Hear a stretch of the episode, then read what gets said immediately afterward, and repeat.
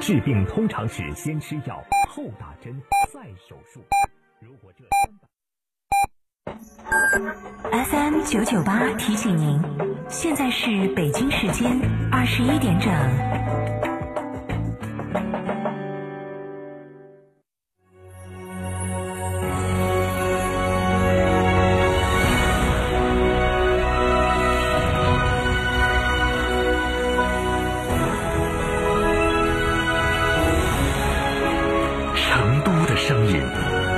，FM 九九点八，成都电台新闻广播。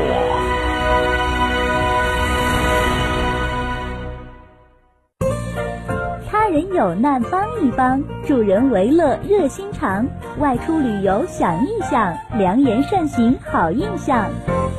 文明城市从我做起。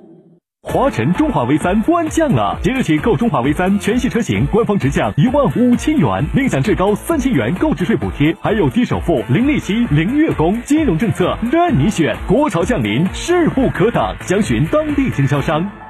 全新一代凯迪拉克 CT 六携手胡歌一路向前，二十九点九九万起售，更享三十六期零利率，智慧灵敏合拍的凯迪拉克 CT 六成都凯迪为您呈现，寻八五零二零六六六武侯立交外侧。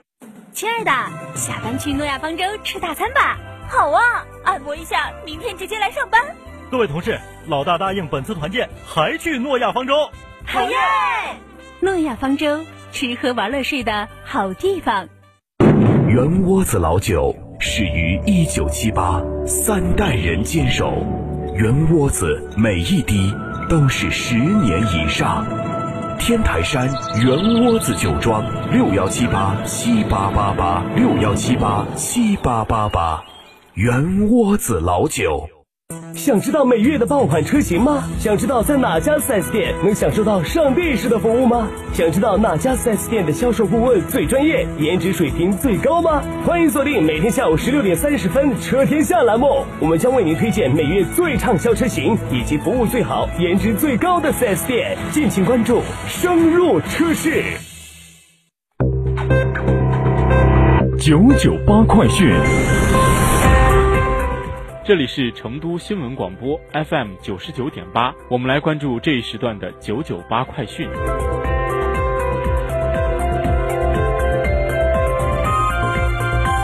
首先来看本地方面，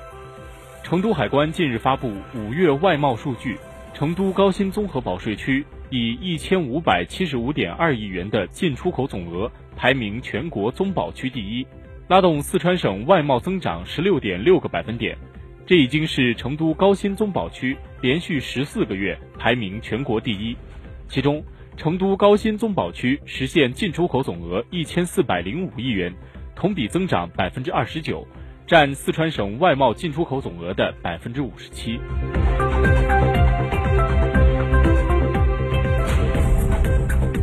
继续关注国内方面的消息，国家发改委副主任连维良五号透露。随着城乡居民收入不断提高，消费能力不断增强，加之新型城镇化、人口老龄化和全面二孩政策落实等多种因素的综合影响，家政服务需求不断提升。二零一八年，中国家政服务业的经营规模达到五千七百六十二亿元，同比增长百分之二十七点九，从业人员总量已超过三千万人。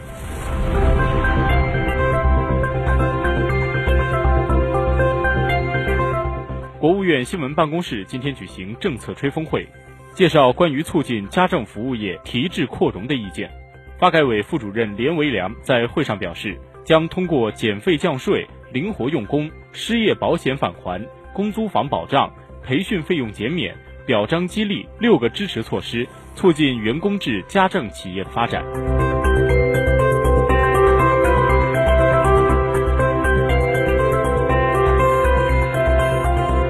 教育部职业教育与成人教育司负责人谢丽五号表示，教育部高度重视家政服务人才的培养培训，将重点做好完善专业结构、扩大培养规模工作，引导和鼓励院校加强人才培养。每个省份原则上至少有一所本科高校和若干所职业院校开设家政服务相关专业。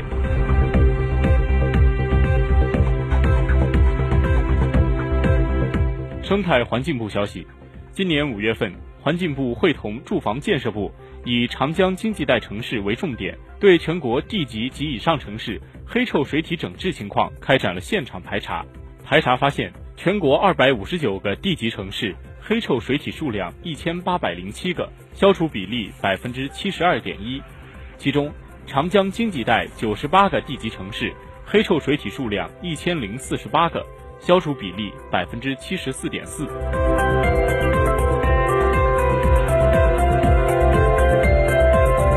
为更好适应国税地税征管体制改革后的新形势新要求，国家税务总局日前制定出台税收征管操作规范，进一步规范税收业务办理，聚焦解决纳税人、缴税人痛点难点问题，进一步降低税费遵从成本，提高税费征管效率。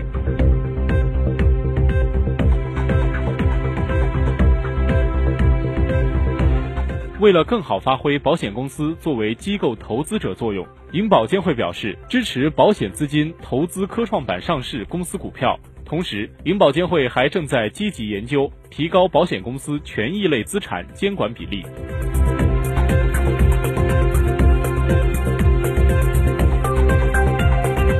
随着全国进入到高温季节，啤酒销量进入到一年当中的最好光景。但由于今年全国，尤其是南方的雨水偏多，导致气温普遍比往年偏低。尽管啤酒进入了传统的旺季，五六月的销量并没有出现和往年一样大幅度的增长。而在这有限的增长当中，由于消费升级、产品结构的调整，高端啤酒涌现出明显高于行业的增长。目前，啤酒行业正从低端的价格战竞争转向高端品牌竞争。越来越多的企业看重在包装和研发上增加投入。中国酒业协会常务副秘书长何勇介绍，今年一到四月，国内规模以上企业的产量同比增长百分之零点七九，增幅不大，但是销售收入增长了百分之六点五七，利润增长了百分之二十四点零七。通过这些经济指标的数据，就可以看出这种产品结构的调整和转变。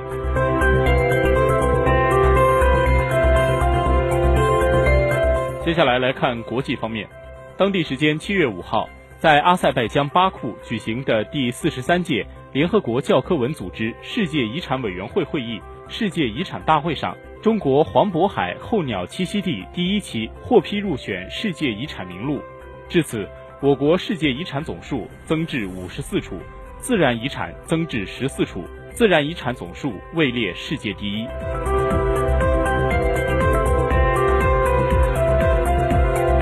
当地时间四号，美国弗吉尼亚州警方负责人称，该州一个书写公司遭到一名持切割工具的男子袭击，导致至少三人受伤。警方发布的消息称，一名持有切割工具的不明身份男子进入中心，并导致数人受伤，三人被送入医院治疗，其中一人情况危急。据俄罗斯卫星网报道。当地时间四号，希腊埃维亚岛中部马尼基区发生森林火灾，消防人员疏散了埃维亚岛四个村庄的居民。据悉，在八十公里外的雅典都能闻到烟雾的味道。